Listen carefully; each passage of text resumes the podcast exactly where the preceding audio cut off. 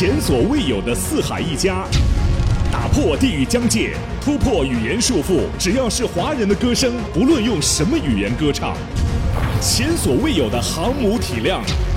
华人排行榜历史上首个 Top 一百，每周多达百首歌曲同榜竞逐。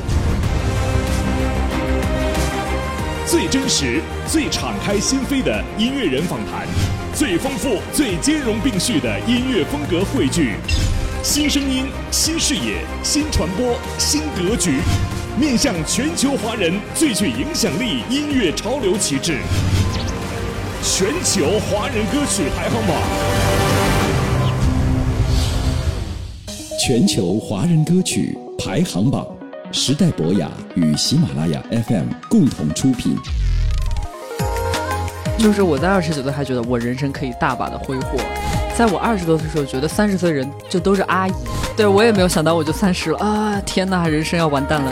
开着我自己的吉普车，然后到那里我就把后备箱一打开，里面装的全都是我的乐器设备，等于说就真的是走在哪浪在哪，就唱在哪就展在哪。我们一出道，其实就是一个很幸运的状态。那这一次三十斤不一样，然后想鼓就鼓，不想鼓你可以离开，就一个很自然的发生。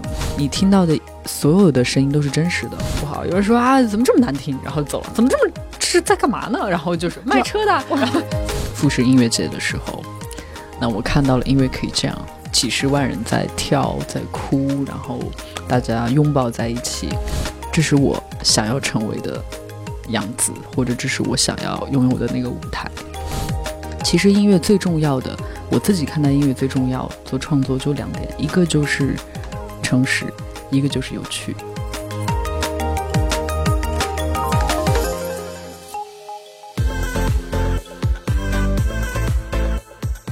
有华人的地方就有华歌榜，共创美好音乐未来。刘晶今天在这儿欢迎到的是，我真是看着她从少女时代长成了现在一个独立成熟的音乐人，但还是我心目中永远的小妹妹李霄云。霄云，刘晶姐好，听众朋友好，我是霄云啊。当第一次看到老朋友老朋友对霄云这一张专辑的题目的时候，我心里就一惊。嗯。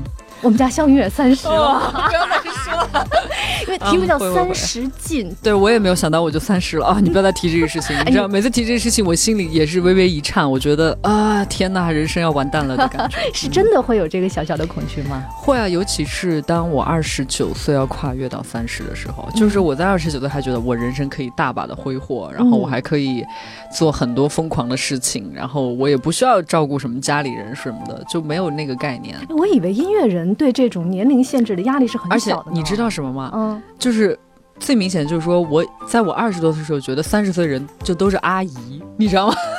抱歉，抱歉，就我当时就觉得，我天呐，三十岁，那我人生就要完蛋了，就是我当时的感觉。就刚才就是还在说，上我第一个专访是二十二岁，那时候你就说，嗯，来上阿姨的专访，好开心呀。没有，没有，没有，没有，没有，没有，没有。刘静姐真的一点都没变啊。行，好了，不用互相吹捧了。而且且变得年轻了，是真的。听听同学们，对，到三十岁呢，就会有一个很大的变化，就是嘴更甜了。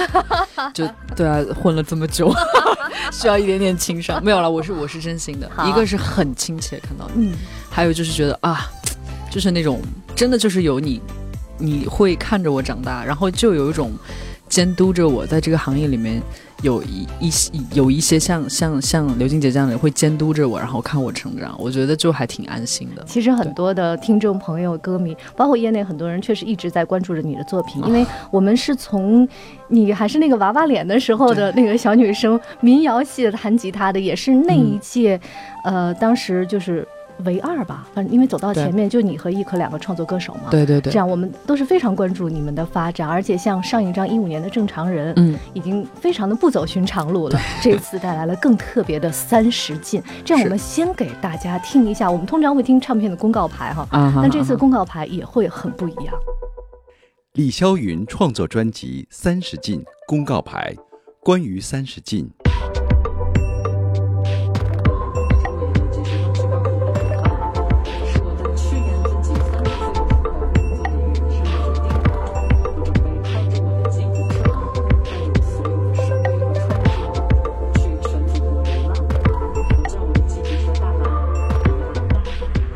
无解。因为爱你我才把自己装得这么美因为爱你我才把自己唱得这么碎夜有想象。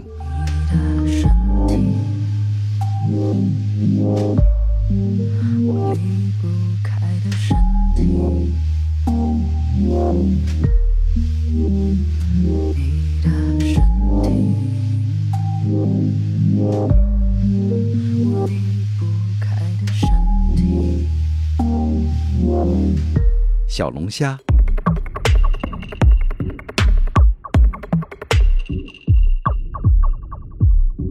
未成年，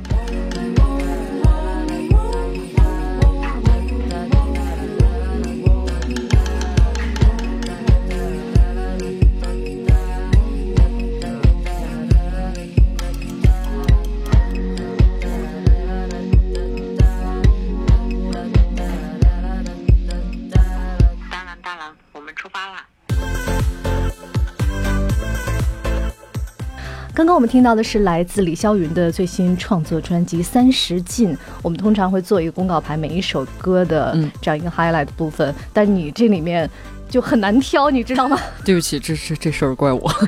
上来呢就先叨叨叨叨叨，中间呢有时候唱一唱，有时候又又压根儿唱一下不唱 小龙虾。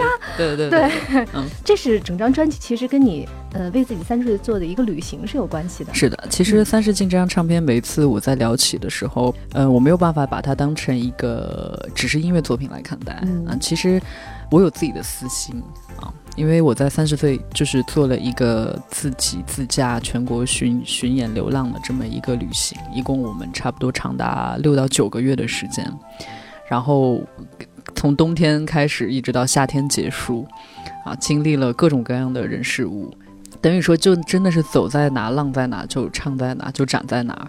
然后这一路也遇到了一些，嗯，寻找到的同类，包括一些新的同学也好，啊、或者是以前就是一直支持我很久的歌迷也好。所以其实，当整个这趟旅行走完了之后，《三十进》这个音乐算是一个这趟旅行的纪念品。嗯那么就是带给这些陪伴我一起跨过三十，或者陪伴我在路上遇到的这些同学们的一个礼物啊。所以其实，嗯，这是我对待《三十斤》这个音乐作品的一个看法，因为我觉得《三十进》整个是不可以单独拿出来拆开来看，所以他们呢得在一起。所以你知道，对三十进就打歌特别难，哪一首算呢？那先打未成年吧，是这比较传统意义上比较整的一首歌哈。对对对对对，说到就是因为每次像我们开始就，呃，我们的那个常规发片肯定是有一个主打、主打歌，就我们自己在选，我都我都在跟就我的伙伴呢、我的亲戚说你随便吧，就是你随便选吧，因为其实我也不知道应该选哪一个。然后我说它是一个一整张的东西，嗯，呃，一整张的东西就是有顺序的，从头开始。对对从头开始，第一首就是关于三十进，对里面有很多是你路上记录的声音。对对对，我呃，我第一次听这个的时候，因为是在车上，就是嗯嗯嗯因为很多对话的东西听不了特别细，但是有一句，就是在最后你会跑出来说啊，不敢相信我也三十岁了。对对对，因为我们是这样，我们那个当时的场景就是说我开着我自己的吉普车，然后嗯到那里我就把后备箱一打开，里面装的全都是我的乐器设备。包括线轴、线槽，然后还有我自己平时会画的一些小的简笔画，嗯我都会挂在车上，就当一个，就车就是我的一个画廊，然后啊车屁股后边打开门就是我的一个舞台，有一个地毯，我就在上面演。那演的东西都你你上哪儿去找这种场地，让你把把车往那儿一放就开始演呢？呃，一般校园里校园对、哦我们这一趟多的比较是校园，因为校园比较安全，而且也很谢谢这些同学的帮忙，因为我才知道其实并不是我理想中的 走到哪就可以在哪摊开。然后 嗯，我们就会提前先跟学校打招呼，然后很感谢这些学校收留我们，然后我就会在那里跟大家做这样的展演。然后我们每一次，比方说展演的过程中，也会去采访一些同学，而且我还挂了一个小小的一个 GoPro 在我的那个车后面，哦就看完之后，如果你有想说的话，你可以在这里留下。所以跟大家有很多连接，包括我的车头上面铺了一个很大的一个，差不多是三米乘三米的一个大的一个白白的画布，大家可以在上面留言写字。那个画布从一开始就干干净净，现在已经两面哦全满，就是很有成就感。这个画布我一定要终身保藏。对对对对。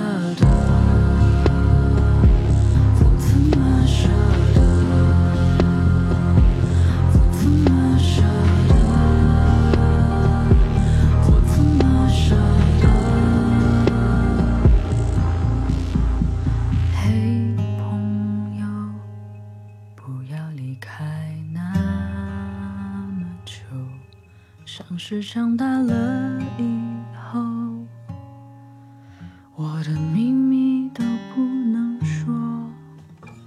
嘿，朋友，我们刚好肩并肩，表情也不再像从前那样傻笑的、傻笑的、苦苦的。全球华人歌曲排行榜，时代博雅与喜马拉雅 FM 共同出品。说说你三十岁生日的那一天，其实我是一七年三月份的生日，过后走过后。嗯。因为其实生日之前就在想这个事情，嗯，但是一直都没有，就觉得那个你知道，人有的时候就是。就是一股脑吧，有一颗勇敢的心，嗯。就是在那一刻，就一之前一直有这个想法，但真正开始实际去操作去，就我真的已经受不了了的时候，就是从我其实从十月份才开始准备，才开始买那个这些设备要用的东西，买地毯啊，或者还还做了一个路牌，哦 然后那个路牌就是我的 LED，就是我的那个舞台的背景，然后包括买所有所有采购的东西，嗯，其实一共也就准备了不到二十天。我看到你你写你准备的时候，在一个一点五平方米的地毯上，你就很嗯享受那个理线的过程。，对，很享受，很享受。嗯、就很奇妙，因为呃，像刘静姐你也知道，我们一出道其实就是一个很幸运的状态。那每次我们去表演节目，都是所有的观众都已经做好，嗯灯光已经准备好，然后乐队也准备好，然后你是最后一个出场，大家会喊着你的名字，会给你鼓掌，嗯，然后你有一个定点光，什么舞台很酷，然后你才最后一个出场，然后你唱完表演完你就离开，离开大家才慢慢散场，那灯光才会暗掉。那这一次三十斤不一样，是我先开始莫名其妙的一个人出现在那里，我在搭建我的舞台，所以从一开始，啊、像路人看到就不知道是什么东西，可能会看热闹，然后我是我自己，这次就完全是反过来，我作为表演者，我先在这里，我来设计我的舞台，把它铺好，我来把我的线都捋好，然后等观众一个一个来，等观众一个一个来之后，我再表演。表演的东西都很随性，我没有特定说要表演几个歌或者什么的，大部分都是我新带的 demo，然后就 loop，然后 loop 开始我会做一些 jam，或者是嗯自己现场就在创作，然后大家就可以围着我随意看，无所谓，你们想做什么都可以，所以根本没有那种唱完一首歌没有热烈鼓掌。没有没有，然后想鼓就鼓，不想鼓你可以离开，就一个很自然的发生。其实我我很喜欢那个状态，然后最后可能差不多我们也该收摊儿了，也晚上了，哎，慢慢慢慢人都散去了，到最后 OK，我自己把摊儿收好，绑好麻绳儿绑好，然后我再关车门，然后我们再去到下一个城市。我在内心里和这个 二十二岁出道的肖云反差好大。那个时候就是大家一起来做一些演出，每嗯。呃也是在校园，嗯。每一次都有你热情的歌迷包围着，嗯然后嗯就代表你的蓝色的那些花束都把我们围在一起，然后每个嗯。人都说啊，请好好对待肖云呐。嗯。难以想象，当时因为也是真是万众瞩目嘛，嗯。快女那一届是嗯。非常多话题，到现在其实前几名还活跃在歌坛的，对。嗯。但是你选了非常不一样的一条独立音乐人的路，嗯，对其实我觉得就是更偏向音乐人吧，嗯。嗯，因为我自己其实从呃入这个行业开始，自己也不断的遇到挑战啊，不断的遇到困惑，然后不断的遇到不一样的分岔路，然后已然让我自己觉得自己最想要去朝向的那个方向，其实是我第一次去复试音乐节的时候，那我看到了音乐可以这样，嗯。我看到了，因为那次压轴是 Radiohead。然后所有人在几十万人在跳，在哭，然后大家拥抱在一起，嗯，那个感觉是我觉得音乐的那种魅力。我觉得那全部大家的状态，我们都是一个非常非常渴望自由，非常非常渴望抒发，通过这种艺术的渠道去抒发自己的那个状态。我觉得那是非常非常纯粹的。所以我那一瞬间，在我在那一刻，我就在那个山里边，就那音乐节是一个是在那个富士山下面那个很很舒服，都是全部都是大自然的环境。那一刻，我觉得，嗯，这是我想要成为的样子，或者这是我想要拥有的那个舞台。因为也没有什么，呃，很多舞者，或者也没有什么很很多吊威亚 或者之类，就是我们当当然是是那个是是是不需要特别的一些舞台效果，不需要特别嗯。舞台效果，就是你与你的啊、呃乐队的伙伴在一起，嗯。玩你们最想要玩的音乐，然后跟下面人产生连接。就那一刻我才明确，然后包括我，嗯，就回来之后，我才慢慢的看到啊、像 live house 演出，嗯我才发现哇，其实很简单，然后就是很乐队性质的。然后那一刻我就。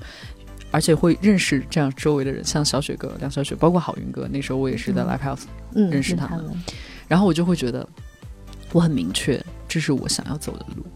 那所以慢慢慢慢，其实也就是自然而然，不是说有什么勇气，我好像一扭头就做嗯独立音乐人，不是。其实做任何一个职业都需要勇气。你好的说，OK，我我有勇气做独立音乐人，那也许不好的说是我没有勇气好好做一个艺人，也说不定，对不对？那这个东西其实就是相对的嘛。但从我自己来看，就是在我接触了那么多，然后遇到了那么多困惑之后，我觉得还是跟音乐贴在一起是我最舒服的状态。那所以我要如何跟音乐更近的贴在一起，可能就做一些像大家看到可能像三十斤这样的事情。嗯，因为爱你，我才把自己装得这么美。因为爱你，我才把自己唱得这么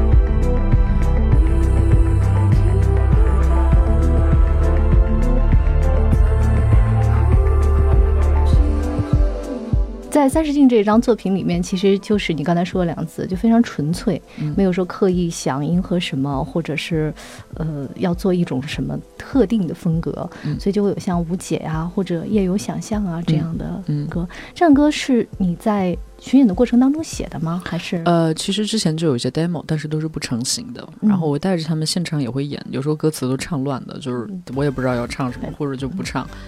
奇妙的这个事情就是这样，因为三十进的这个行为是对外的，嗯你感觉你是真的是把自己丢在人群当中，是非常非常接地气的，然后跟跟有趣的人产生这些连接，是很自然的连接，包括很可爱的，我觉得就是你听到的所有的声音都是真实的。好的、坏的，这是以前像我自己以前在做艺人的时候，我感受不到的，因为都是备受保护的，且嗯发给你的也只不过是在微博下面通过网络，但那可不是，你是说当面吗就？没有说他正对着你直接嗯跟你讲，但是他所有的话我都能听得见。就比方说，比方说快递小哥停下来，嗯这干嘛呢？啊，你知道吗？大学校园里穿对梭对对，然后就是就是各种各样的，嗯有人说好，有人说不好，有人说啊怎么这么难听，然后走了，怎么这么是在干嘛呢？然后就是卖车的，然后你知道其实非常有趣，嗯我一点也不觉得不好意思，或者我也不会觉得说啊他有攻击到我、伤害到我，嗯完全没有，这就是神奇的地方。我觉得那刻我特别陶醉，是因为我听到的声音无比的真实，是我以前没有感受过的。然后我也想试试我自己会不会饿死，我靠我自己，就是各种各样吧。难道你这一路是设计说，比如我事先不要做太多的经济准备，然后走在哪儿演，那你演出又不收费？不瞒你说，我们这一趟一共陪我去的还有两个小伙伴，啊，两个人都比我年纪小。然后我们其实走在第三个城市的时候，钱就花完了。然后结果是最小的那个人，他居然有存款。然后，然后来来来，让我们继续。当然后来也很开心，因为我们也找到了愿意支持我们的伙伴，所以啊给了我们资金上的一个保证和那那支持。之前你们怎么计划的？之前十岁对这个我跟你讲，之前完全你想走哪算哪儿对，真的就是走哪儿算哪儿，而且真的就没有想那么多。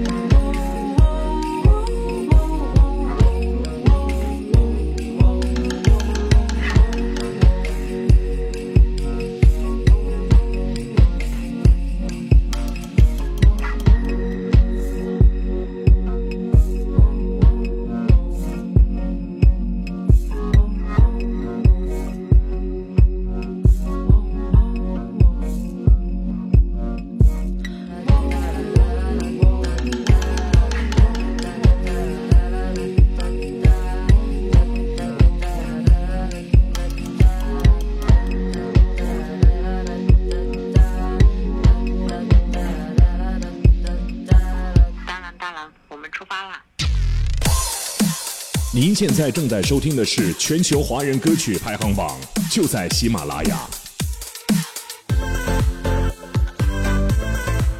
有华人的地方就有华歌榜，共创美好音乐未来。欢迎回到华歌榜，我们今天的嘉宾是带来一张神秘待解读专辑的李霄云，小云。听众朋友好，刘晶姐好。嗯，整个的作品是非常对内的，嗯你是非常坦诚、纯粹的把自己的想法用简单的词语说出来，但是非常的有冲击力。我我自己听到的时候，就是觉得这个也可以吧？真的可以这么啊坦诚，让别人知道自己的私密时候的想法吗？因为奇妙的是，我对待音乐的态度，我是慢慢明晰它的。以前就觉得是一个很感性的东西，然后我想怎么样就怎么样。我觉得这是它奇妙的地方。然后到我慢慢慢慢开始，因为自己也开始接触了，也开始承担了，就是编曲也好，包括制作也好，包括缩混的过程，各种各样，我会发现，其实音乐最重要的，我自己看待音乐最重要做创作就两点，一个就是诚实，一个就是有趣。我觉得这是我现在对待音乐的对自己的一个要求吧。我觉得至少我要努力，我可能没有办法达到那么厉害，但是我会不断的去探索，我去学习，希望可以通过这个情感一开始的你的这个纯粹的这个动机，然后把它保留住，理性的一些技术方面啊，或者是你学来的这些本领方面，嗯然后你对它进行一个更完善的一个一个制作。我觉得这是我看待所有可以说说是所有创作和艺术的一个一个标准和要求吧。嗯我觉得这两点很重要。就像你说的，这些话真的可以说吗？这些话如果我用语言告诉你，会觉得这个人是不是有病？我如果是告告解释是可以的，但是其实奇妙的就是，你可以在你通过艺术的渠道，你通过音乐渠道，可以肆无忌惮，你想做什么都可以，这是你夜间的小恶魔，对，他告诉你都可以。都可以。因为我觉得这就是他的魅力所在，这是为什么我爱他的地方所在。嗯因为我我自己认为语言能表达的东西太有限，嗯而且往往都不一定是最真实的，而且最真实的你会变化。但是我觉得在在创作里面，你真的是可以很随性，很随性。啊，你这个让我突然就觉得有一点开窍，这个东嗯西、为什么大家？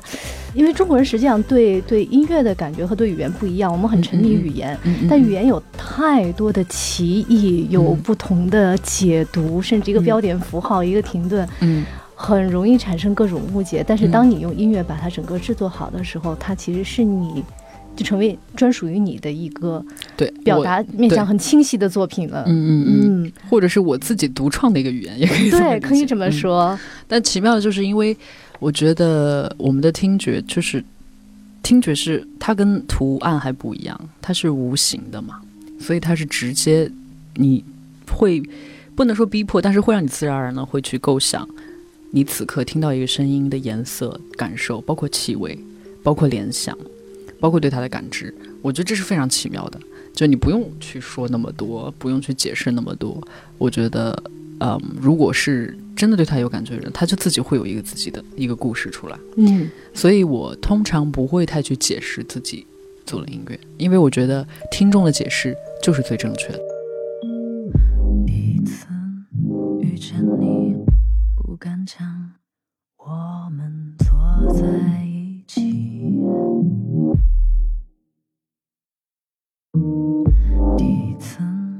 遇见你，不敢讲，我们坐在一起。这窗外的雾霾像云朵，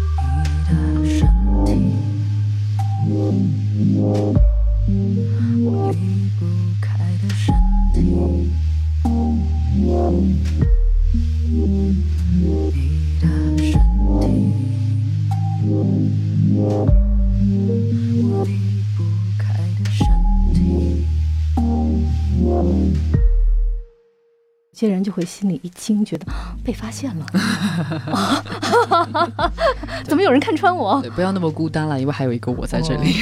啊？但是既然是听情歌，难道不说一下感情的故事吗？啊 我觉得我是一个心中有爱的人，这是肯定的。嗯然后，但是我自己对待感情也没有到那么乐观。你是一个很很执着的人吗？就是呃，我觉得看情况，嗯，看情况。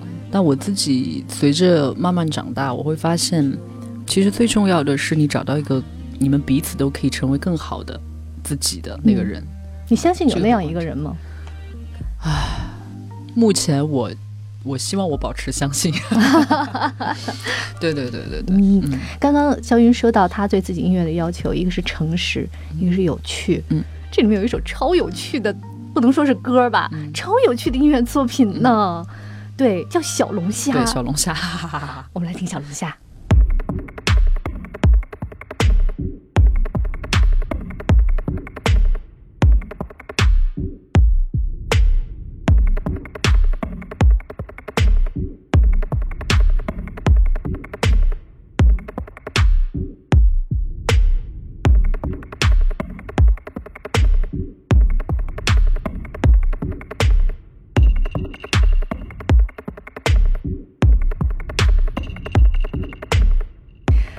呃，如果不说名字，您能想到吗？刚刚这首作品是李霄云写的，叫《小龙虾》。对，小龙虾，嗯对你，你你这是写的是小龙虾的生长呢，还是它最后进锅呢，还是它的一生呢？其实就是想象啊、呃很奇妙，是因为在这个是我在途中创作的嗯啊、我们刚好那段时间是从武汉到合肥啊、啊合肥到武汉，啊我说反了，嗯，所以说合肥到武汉那一个星期，我们从早餐开始吃小龙虾，一直吃到了晚餐，这样我每天对着它，就包括我觉得我身体的味道都是小龙虾的味道，哎，我我。但是真的很好吃，就是让你根本你就离不开欲罢不能，嗯。你知道吗？然后我就会进行思考，我就会觉得，在我做了做音乐的时候，会觉得就会想象它真的就是很整齐的跳进锅里的样子。但是与此同时，你就会想，小龙虾，它一出生。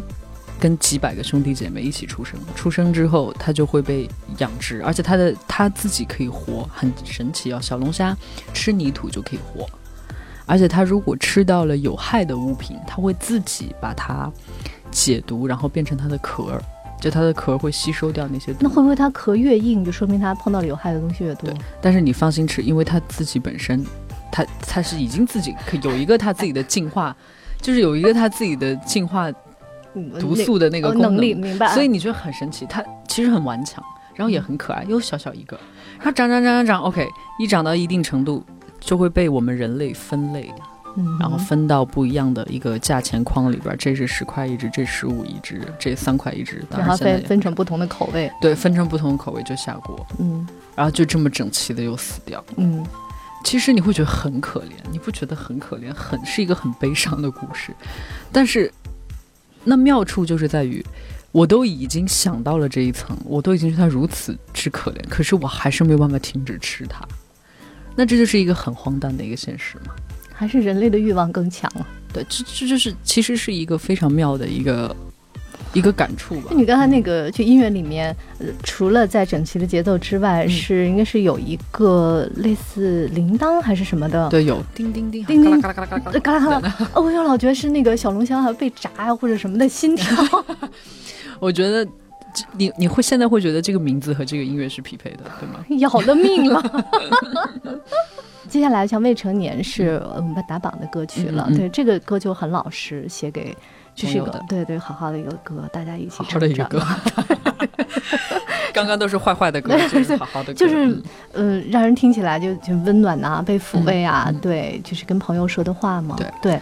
然后接下来就又都是很难解读的，比如说有一首歌就维嘛都没法念，对赵薇。就一个方框，对其实这是我自己作啦，就是矫情啊。因为那首歌其实我在写 demo 的时候是一般都会注一个拼音或者是一个英文，就是我不想它被我限制住，嗯所以当时写的是 hollow。啊那 hollow 其实是一个窟窿的意思，是就但我很难把它直译过来变成窟窿，而且它里面讲述的是一个很空很嗯空的一个世界。然后我其实有做一些调查，我就问我朋友我说“空”这个字你会想到什么？嗯然后我很多朋友都说我会想到我在打坐，出家，对对之类的。我说嗯，那不是我想要表达的东西。然后我就想了半天，用这个字也不好，用那个字也不好。我说那我挑一个看上去最空的一个字。啊，所所以以你是用以形命名的，对，所以选了一个更大 size 的口。对，放面的那个外面那个框框，对对对对，但其实而且我有去查这个围，它就是有包围的意思嗯，啊，所以我觉得它是最贴合我想要表达这个歌的那个意思。反正是很有趣，过程很有趣。嗯我们来听听这首我个人认为还是跟思念有关的歌曲。嗯是空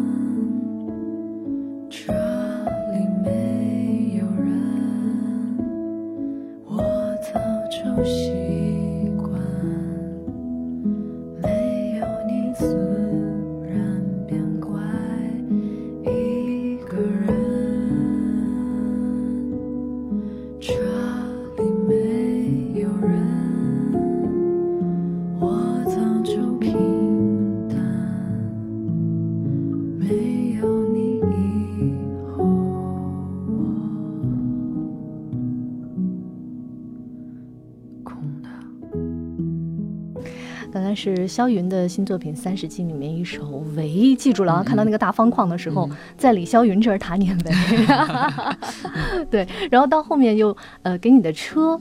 对，写了一首歌，大蓝。呃大蓝，嗯。你特别喜欢蓝色，我特别喜欢蓝色，所以我周围一切能成蓝色的，我都会把它变成蓝色。哎，哎今天没有穿蓝色，你你知道我的，我一切都是蓝色的，对对 对。对，呃，大蓝是这一趟陪伴我们的伙伴所，以每次是你自己开车，另外两个小我是唯一伙伴开吗？一个司机。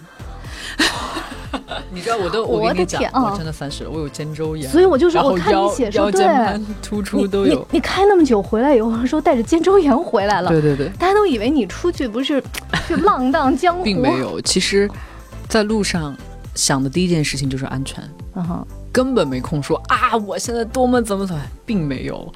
嗯，第一件事情就是安全，而且我我觉得我这两个这么好的伙伴，他们陪我一起，我一定要保证他们的安全。尤其是我是一个司机，所以从头至尾在开车的时候，我都要提高警惕。而且就非常要非常非常的小心，因为我们遇到了沙漠的路，遇到了山的路、山洞的路，甚至有时候还会看到一些意外的车祸，嗯就包括等等吧，就真的这一路都要很小心，所以我整个人神经是紧绷的。对，开车的话，真的全身僵硬，要绷紧了来开。全身僵硬。然后，嗯，对，谢谢大蓝这。这这就是真的是我们开了这半年多回来，我把车停到车位的那一刻，我就抱住了大蓝，我说辛苦你了，是他真的立下了汗马功劳，安安全全的把我们送回来啊，所以我觉得他一定是我们很重要这个旅途上的一员，所以就一定要有一首歌是给他。嗯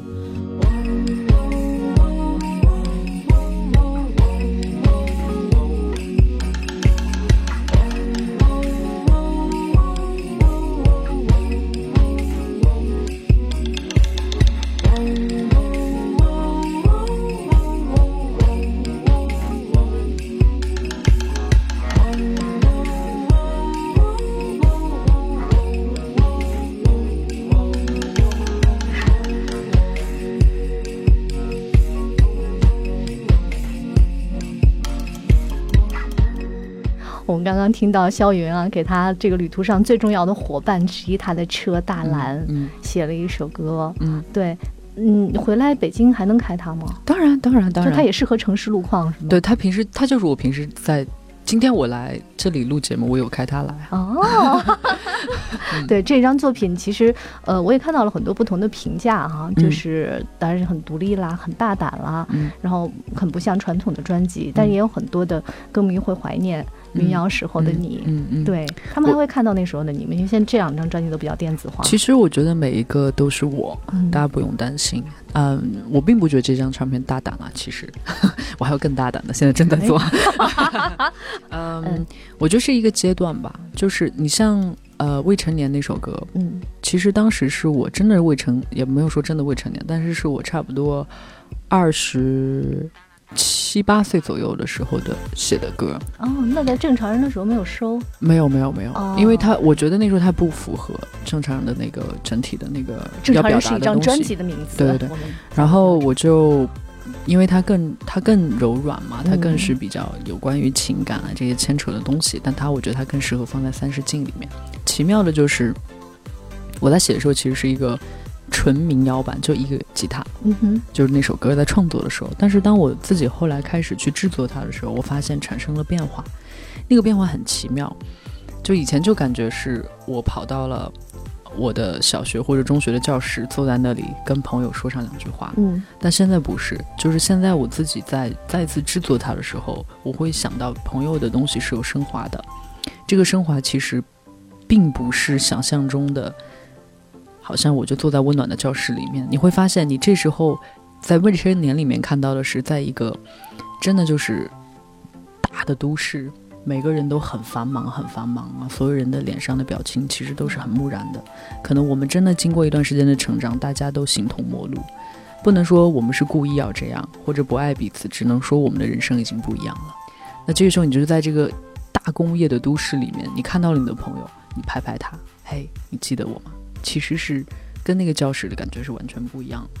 那我觉得这一刻的这个未成年这个歌，就是真的是更是我现在当下的这个状态。你会发现，哎，原来一首歌，它自己自身也在成长，就是当你的成长之后，你赋予它的意义也在成长，这个过程还蛮妙的。每一首歌都有自己的宿命，它到这个时候才应该被创作出来。嗯而且就听校园这番话，感觉好像我们都是在这个样的一个都市里面，他用这首歌来拍拍我们的肩膀，你还好吗？就其实我是企图说，你不要就是离开我，我们你可不可以？对你可不可以再陪我去对吃再陪我去翘个课或者是什么的？我觉得特别妙，因为《未成年》是今天专访的最后一首歌嘛对，给我们一个温暖的结尾。然后，嗯，因为你发专辑的速度就 真的相当的不是很快啊，对，呃，但是这些作品会让大家记下来，然后就自己需要这样的一个声音的拥抱的时候，把它留在你的播放器里面，给自己一个拥抱。那是我最理想的状态。其实那是我最理想状态。我觉得，嗯，每次当我的作品出现的时候，我希望我是真的很期待可以遇到同类。其实也是在，一个是告诉他们你们并不孤独，你并不孤独；一个是也让我自己觉得我也不是那么孤独，我们都还有彼此。通过我的一种方式，我的一种向呃世界交流的方式，你会发现，其实对还有人在你身边。我觉得这个就是最最最重要的。你要深深的相信有人在你的身边，有人虽然在远方，但是耳朵在你的身边，因为我们想听不一样的声音，我们想听在遇到通常人会做 A 选择的时候，走 B 那条路的人。他前面的风景是什么？我们需要看到，不是每个人有机会亲自走过去，但你会把那边的声音带过来。谢谢你啊，刘晶晶，你把我说的好好，说的我自己都好感动。好了，那个对，嗯下一张专辑早点拿过来就行了。呃，我期待可以在今年冬天再见到你。好啊，嗯看来今年冬天有大动作，同学们，好吗？在全球无论哪一个地方，如果你听到李霄云，都可以把他的这个消息发到我们华歌榜的微博里面来，嗯我们帮你沟通一下啊。有华人的地方就有华歌榜，共创美好音乐未来，这句话也送给你，谢谢一起加油。好，好，谢加油谢肖云加油，，谢谢，拜拜拜拜。嘿，朋友，我们刚好肩并肩，为何假装